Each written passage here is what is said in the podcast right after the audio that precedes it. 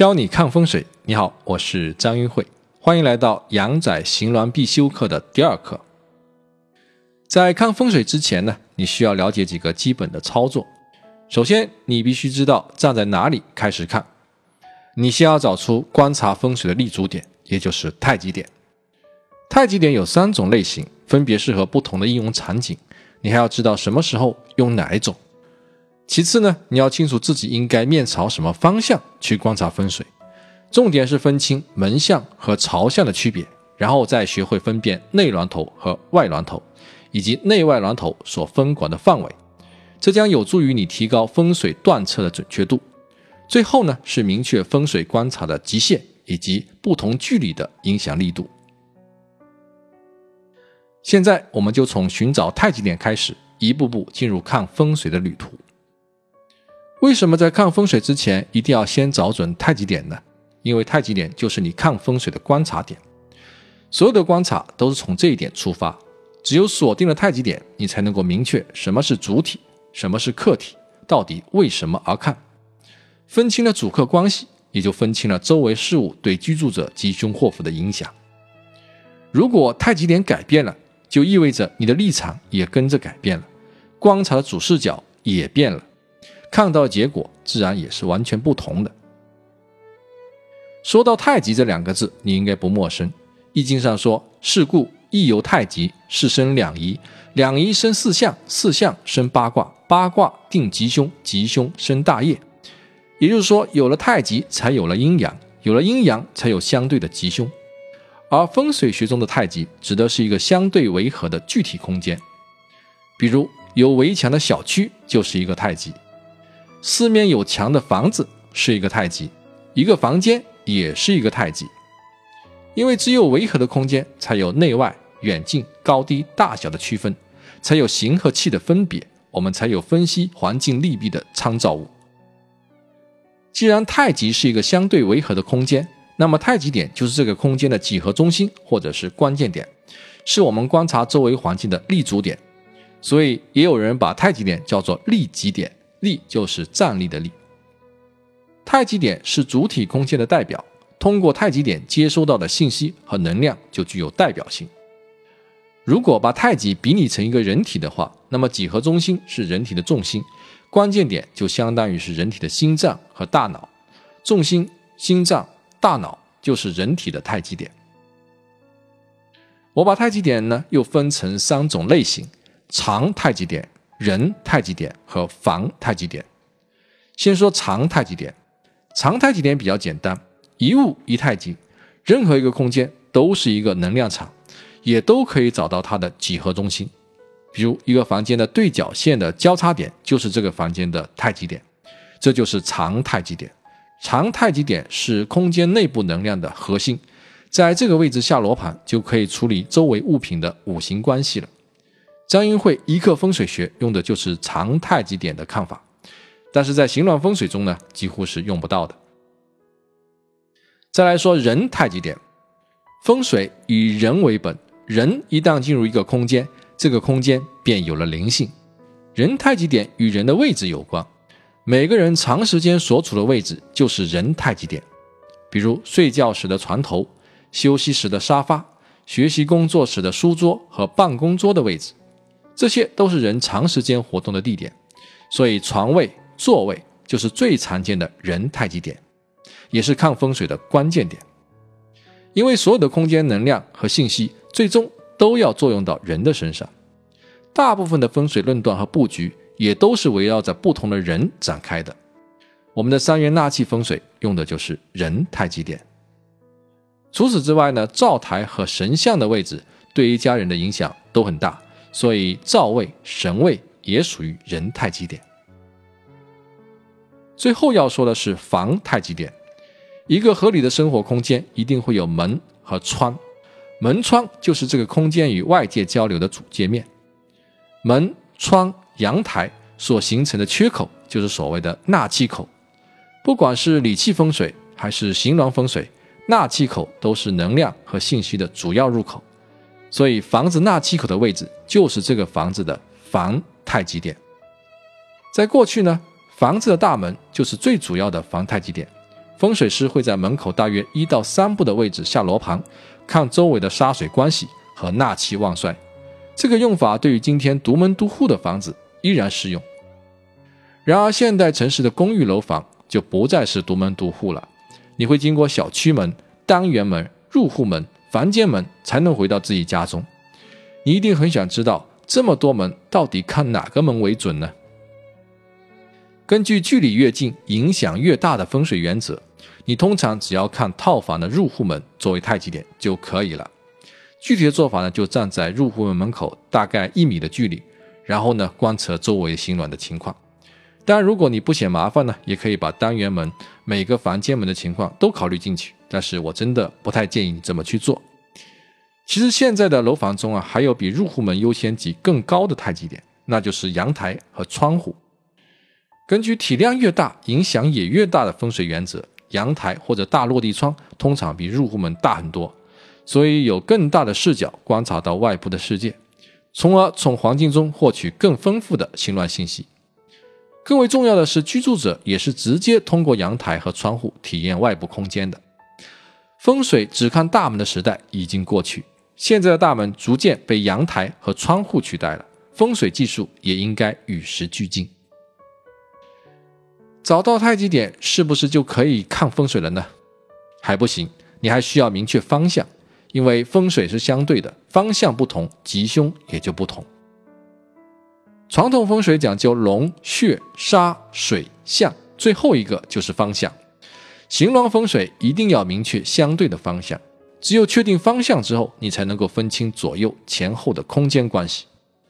这里说的方向，指的是人或者房子面朝的方向，也是观察风水的主视角。在人太极点上找人的方向是比较容易理解的，比如你正常的坐在书桌的座位上，你的脸对着南方，你的座位就是朝南；你的脸对着西方，你的座位就是朝西。沙发主位的找法也是一样，坐在最大的沙发下面，面对的方向就是朝向。同样，神像面朝的方向就是神位的朝向。床位和灶位稍稍有些不同，人躺在床上。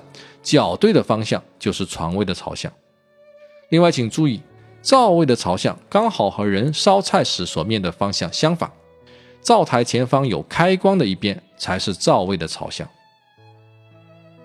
用房太极点看一个房子的方向也很简单，也就是与纳气口垂直九十度向外的方向。比如，人从门或阳台出去时，脸对着南方的，就是朝南。人从门或阳台出去时，脸对着西方的，就是朝西。后面讨论的四灵局就是建立在这个基础之上的。面对的前方就是朱雀明堂，相对的背后呢，就是玄武坐山，也叫靠山。左边青龙，右边白虎。某种意义上说，改变了方向，也就改变了风水形轮的关系，风水吉凶的感应也就不一样了。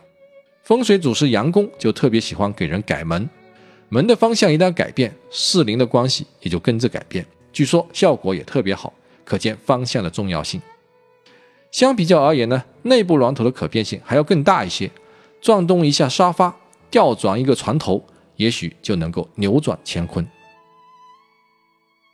讲到这里呢，你应该会发现一个问题：前面我们说了，现在的公寓套房除了有入户门外，通常还有个大阳台。这两个都是纳气口，那么到底以哪个作为整个房子的方向呢？入户门的方向，我把它叫做门向；大阳台的方向，我把它叫做朝向。比如一套房子入户门在东边墙，大阳台在南边墙，我们可以说这个房子的门向是东，朝向是南。以后如果没有特别的说明呢，我提到的朝向通常指的就是阳台的方向。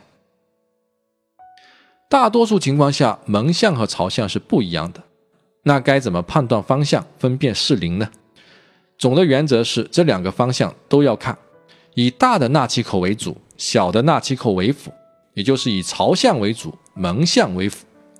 常见的房子呢，都是以阳台外作为明堂，然后分左右龙虎作为主要判断的依据，以入户门外的形峦关系呢作为次要判断依据，两者信息可以重叠。发生冲突时呢，以朝向信息优先。我在看房子的时候呢，如果门向没有什么特点的话呢，就只看朝向了。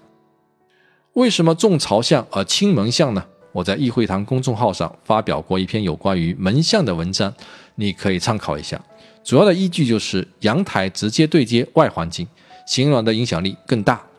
而入户门的外部空间通常是电梯间或者是楼梯间，内环境的影响力相对就比较小。所以我建议用阳台的朝向作为判断的主要方向。有了太极的空间划分之后呢？形峦风水又可以分为外峦头和内峦头两大部分。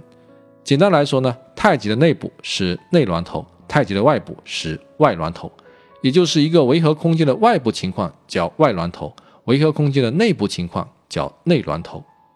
内外呢其实是相对而言的。从整个小区来说，小区围墙外部是外峦头，小区围墙内部是内峦头。如果自家的房子有院子，那么院墙外部的景观就是外峦头，院墙内的布置就是内峦头。如果是一间套房呢，房子外墙以外的景观，不管是山坡、楼房、树木，通通叫做外峦头。房子外墙以内的物品和摆设，比如说内部的隔墙啊、通道呀，以及各种家具和装饰物，全部可以叫做内峦头。除了墙壁、围墙可以作为空间的分割外呢，建筑群和树木形成的视觉上的围合。也可以作为空间的分界，比如风水学中的内明堂和外明堂就这么来区分的。另外呢，宽敞的道路、河流也是典型的空间分界线。再复杂的空间关系，都可以通过这些分界划分出相对的内外关系。看外峦头时，用的是房太极点，也就是阳台、窗口、门口这些点来观察四周；看内峦头时，用的是人太极点，也就是用。床位、座位、灶位、神位这些位置来观察四周，分出内外峦头有什么意义呢？